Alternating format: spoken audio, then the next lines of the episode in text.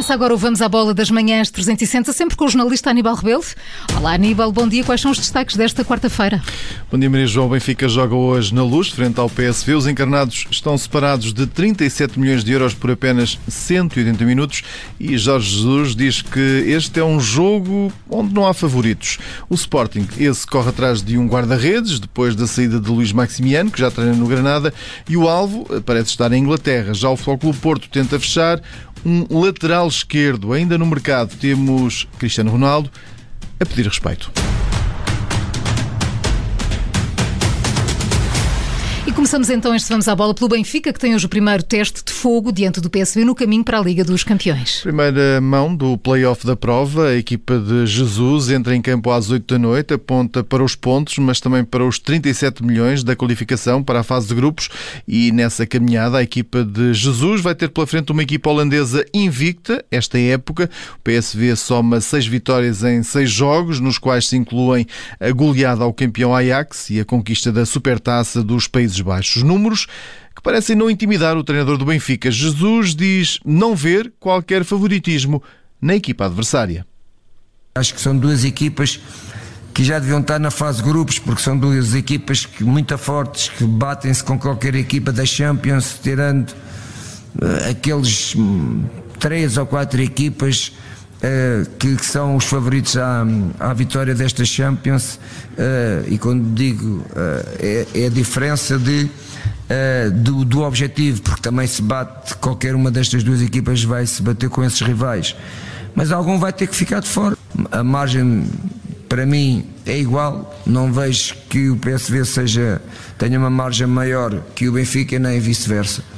Uh, espero bem que o Benfica esteja muito focado nestes dois jogos. Amanhã o primeiro é o que interessa. Estar muito focado naquilo que tem que fazer para podermos uh, passar esta, esta eliminatória, que é aquilo que mais queremos. Para o Benfica, que na última época falhou o acesso à Champions, na pré-eliminatória com os gregos do PAOK, em jogo está a parte da saúde financeira do clube, depois de ano e meio de perda de receitas em contexto de pandemia da Covid-19, mas também a importância desportiva de entrar na principal competição de clubes. E para isso, Jorge Jesus conta com uma equipa que, na opinião do treinador, está em crescimento em termos desportivos. Não tenho dúvidas que o Benfica vai crescer mais, tanto o Benfica como qualquer equipa.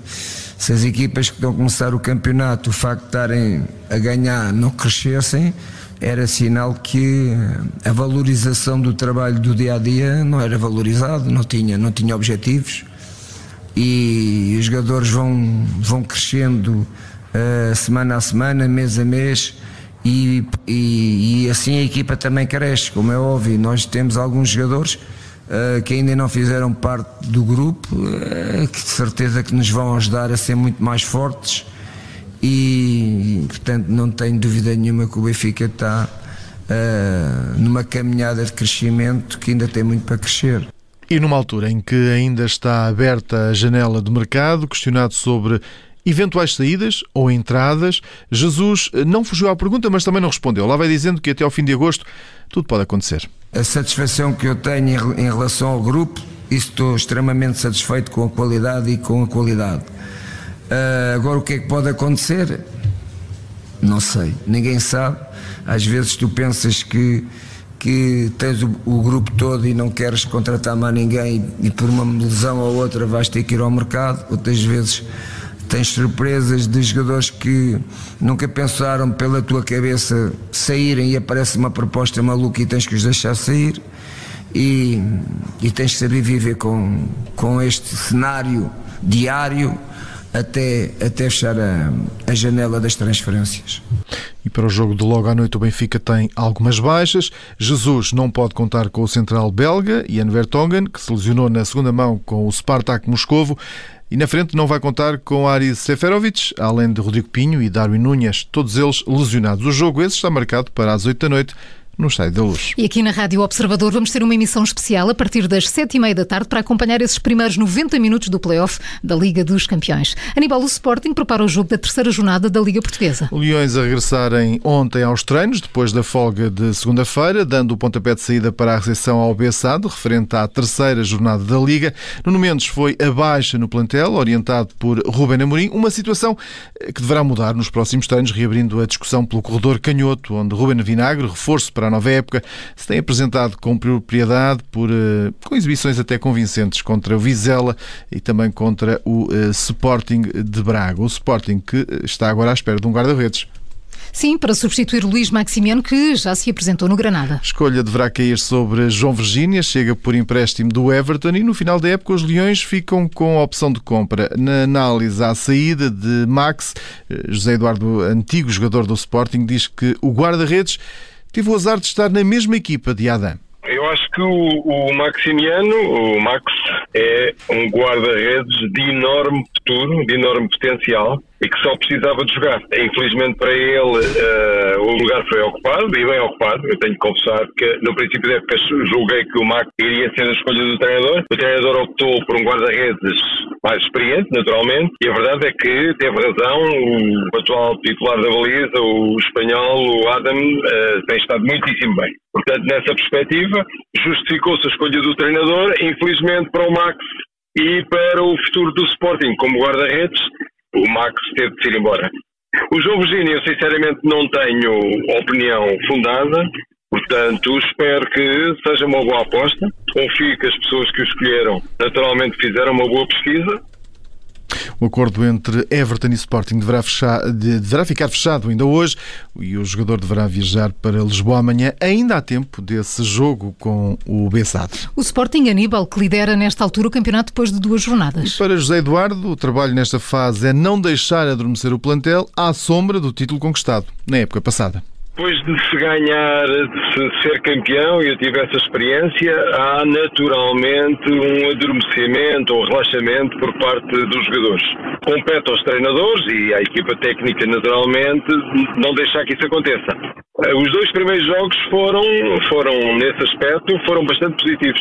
Não houve relaxamento, a equipa portou-se muito bem. Já não falo do jogo com o Vizela, que à partida do Sporting era naturalmente favorito, mas essencialmente pelo jogo de Braga, que é um jogo de sempre, como se sabe, de grande, grande dificuldade. A equipa esteve bem, portanto, penso que o Sporting continua a ser eh, um dos candidatos Jogo da terceira jornada da Liga Portuguesa de Futebol com o Bessat está marcado para sábado às 8h30 da noite, em Alvalade. E no Futebol do Porto está por horas a saída de Corona. O jogador mexicano está a um passo de se transferir para o Sevilha, um negócio que deverá render aos Dragões 12 milhões de euros. A mudança para o emblema espanhol só ainda não se consumou porque o jogador mexicano aguarda a conclusão do processo que o levará a garantir o passaporte português, visto que reside no país há mais de seis anos. Corona foi chamado por Sérgio Conceição para o jogo de Famalicão, mas não saiu do banco. E, entretanto, o empresário de Vendel é esperado nas próximas horas em Portugal. Onde o jogador tem dois interessados, Benfica e Futebol Clube Porto. Com os Dragões a estarem na frente da corrida, pelo lateral brasileiro de 28 anos, a equipa de Sérgio Conceição conta apenas com Zaidu para essa posição. Na análise a este eventual reforço no Dragão, Manuel Serrão,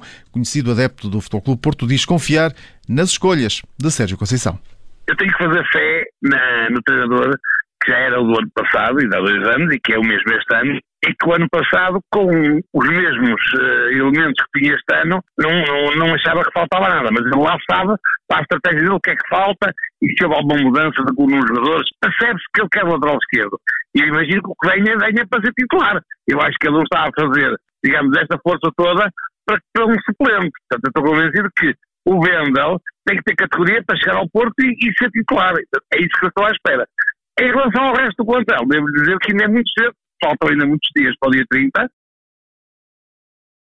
Os próximos dias esses serão decisivos para este negócio. Enquanto não tem o futuro definido, Vendel continua a trabalhar com o plantel do Bayer Leverkusen. E Aníbal, a novela Cristiano Ronaldo tem novos episódios. Começou ontem, parece que até já tem um fim. O protagonista quis colocar um ponto final nos rumores, que em menos de 24 horas o colocaram em Inglaterra, onde iria vestir a camisola do Manchester City, em França, onde iria fazer parte do super plantel do PSG e em Espanha, num regresso ao Real Madrid. Ora, perante tudo isto, Ronaldo, que parece estar até confortável em Itália, escreve uma longa mensagem nas redes sociais, pede respeito pelo seu nome e também pelo respeito pelos clubes envolvidos. Diz, nesta altura, estar focado na carreira, preparado para todos os desafios que vai enfrentar, colocando desta forma o que parece ser um ponto final nestes rumores de mercado. Lembro que o Internacional Português ainda tem mais uma época de contrato com os Juventus, mas ainda faltam duas semanas para fechar o mercado de verão. E Aníbal Rebelo, que outras notícias há a destacar nesta manhã? No basquetebol, Portugal venceu o Luxemburgo por 80-74 em jogo da quinta jornada do Grupo C, da segunda fase de pré-qualificação para o Mundial de Basquetebol, apurando-se para a fase seguinte.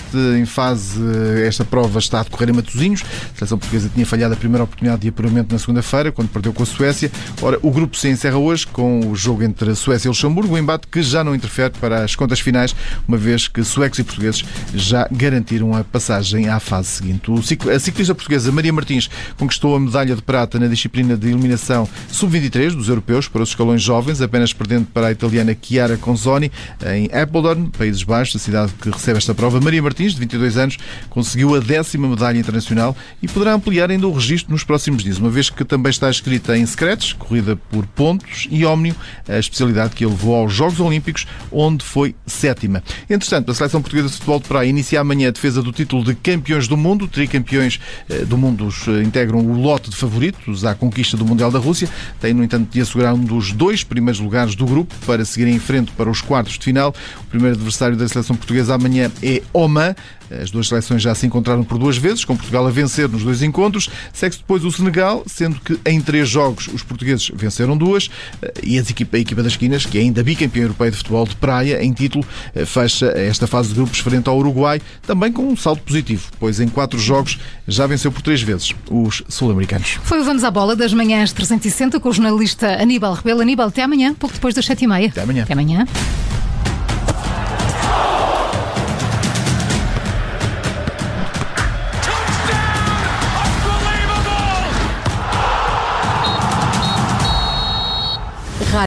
Obrigada por ter ouvido este podcast. Se gostou, pode subscrevê-lo, pode partilhá-lo e também pode ouvir a Rádio Observador online em 98.7 em Lisboa e em 98.4 no Porto.